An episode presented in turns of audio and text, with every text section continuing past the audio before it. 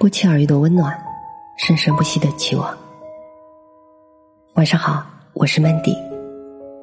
每晚十点半，我在这里等你。人生最好的境界，来自于白岩松。三十岁最大的人生感受，就是回头看。我觉得是减法。从某种角度上来说，痛并快乐着，也是一种减法。但是对于我来说，三十岁，我觉得无论从自己还是对各位的提醒来说，做减法都是非常重要的。我经常提醒，要在三十岁之前玩命的做加法，要去尝试，因为你不知道你自己有多少种可能，你也不知道命运将会给你怎样的机缘，所以不试一下，你怎么知道呢？但是有的人就在二十多岁的时候拼命的试各种加法，最终忘了瘦，忘了到一定的时候要做一做减法。我觉得三十岁左右是人生非常重要的一个阶段，因为你要在做了一系列加法和四处乱跑之后，这是一次要做减法的重要时机，否则就晚了。为什么要做减法？因为你不是所有的都适合，也不是适合你的。所有的事你都该去做。八条线拴着你，你能跑多远呢？他可能会互相牵制。在二十九岁的时候，我已经被破格提拔，用学术的话叫做教授，记者的话叫做高级记者。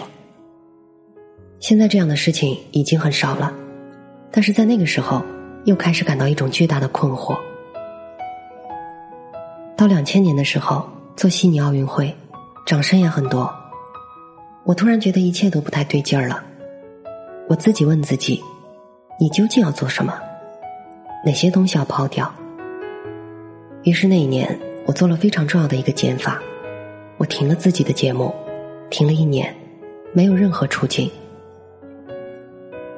当时有人劝我说：“主持人这一行，你只要一个月不出镜还凑合，半年不出镜的话，就没人记住你了。”我说：“那我这个脸太廉价了吧？”那一年去研发新节目，那是在出了《痛并快乐着》之后。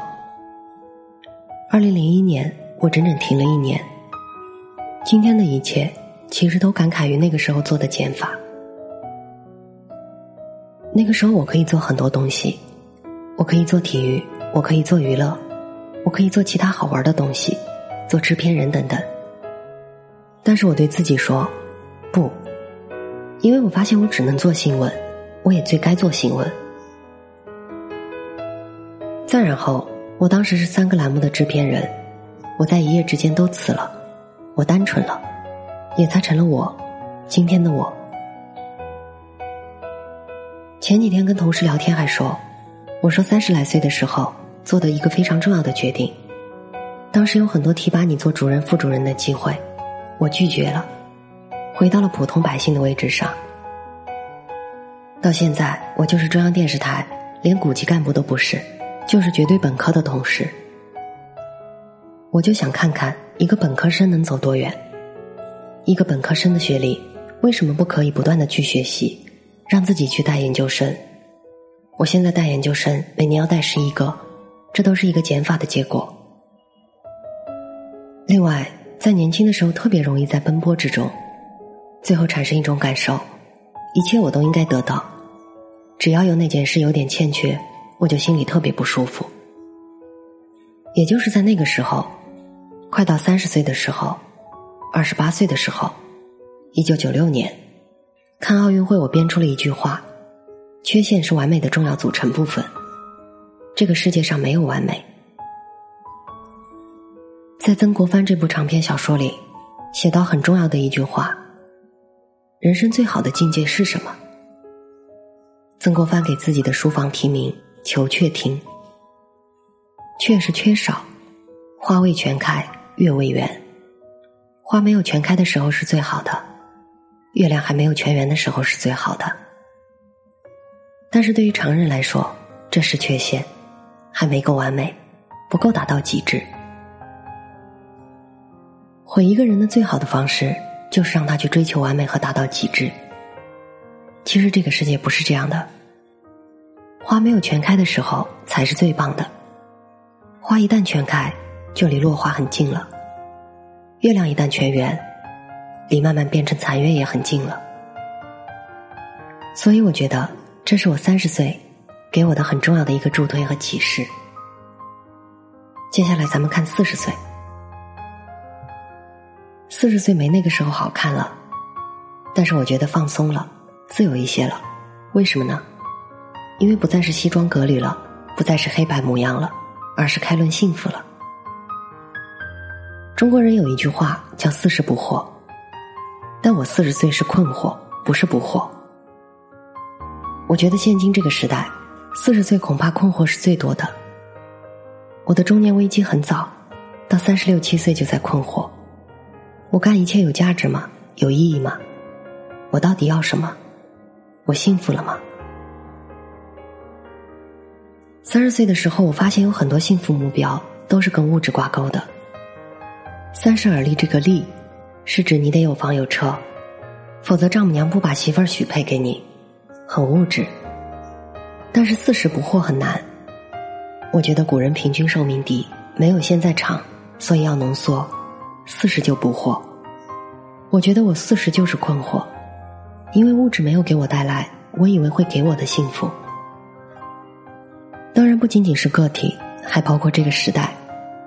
巧了，我今年五十整，中国的改革四十岁，到底是不惑还是困惑？我觉得走过四十年道路的中国，在物质方面已经给了大家足够的东西，但是焦虑和困惑增加了。我们以为强大了、富裕了，就一切 OK 了。结果发现物质不过是打了一个底。原来在物质上脱贫是最容易的，但是在精神上富裕起来，真的很难。我写的一本书，你幸福了吗？这本书的书名里有一个问号，是代表我内心的困惑，中年危机的诞生。四十岁要回答自己整个的问号。四十岁左右的时候，多跟自己聊天，要去读很多东西，给自己一些答案。我很庆幸在三十六七岁走进了《道德经》的世界。我在白说里面已经谈到，在四十岁的时候还要思考，如果周边的环境不发生变化，尤其是软环境，您心情舒畅的走出家门，到处是乱闯红绿灯的，你买一个东西都是假的。最近中国都在跟台风做斗争，一个台风是无形的，一个台风是有形的。无形的台风就是疫苗，它冲击着我们内心安全的堤坝。另一个台风是从上海登陆的台风，这是题外话。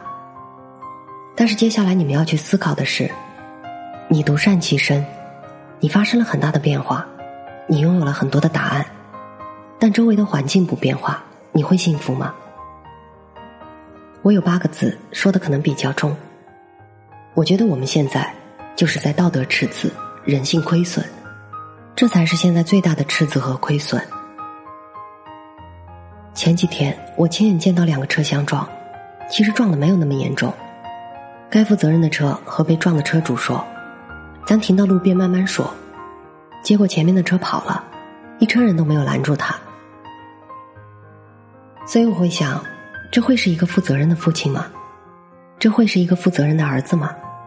更不要说他怎么会是一个负责任的公民？而他可能是你的同事，这就是道德赤字和人性亏损，也必然会影响到你。你不管自己是多么大写的一个人，除非你是足不出户，但是足不出户也不妨碍你的孩子要打疫苗。你送外卖，外卖也有可能有问题，所以中国人。如何学会由一个小老百姓变成一个公民？这是我在四十岁既问给我自己这个人，也问给这个社会重要的命题。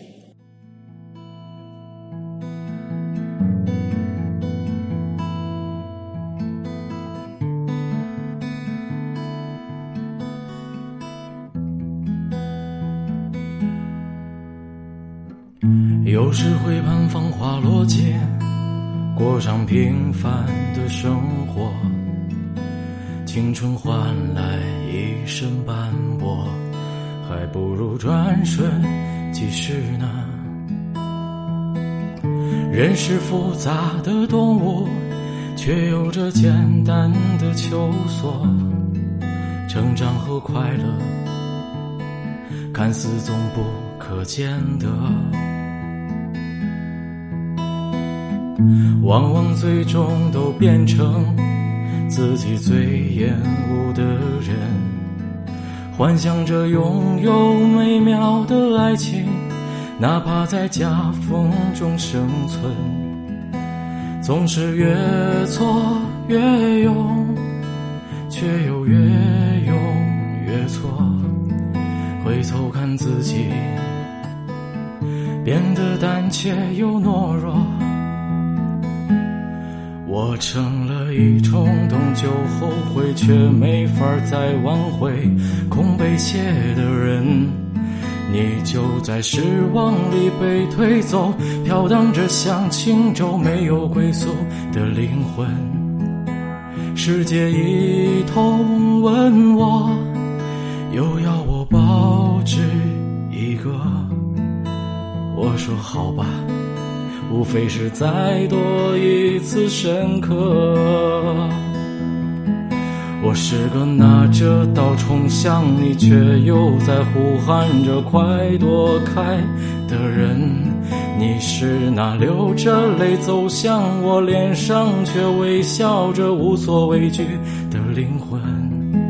看到那花开成海，等到这思念常在，谁会从雨中走来？尽这俗世尘埃，谁会从雨中走来？递进这俗世尘埃。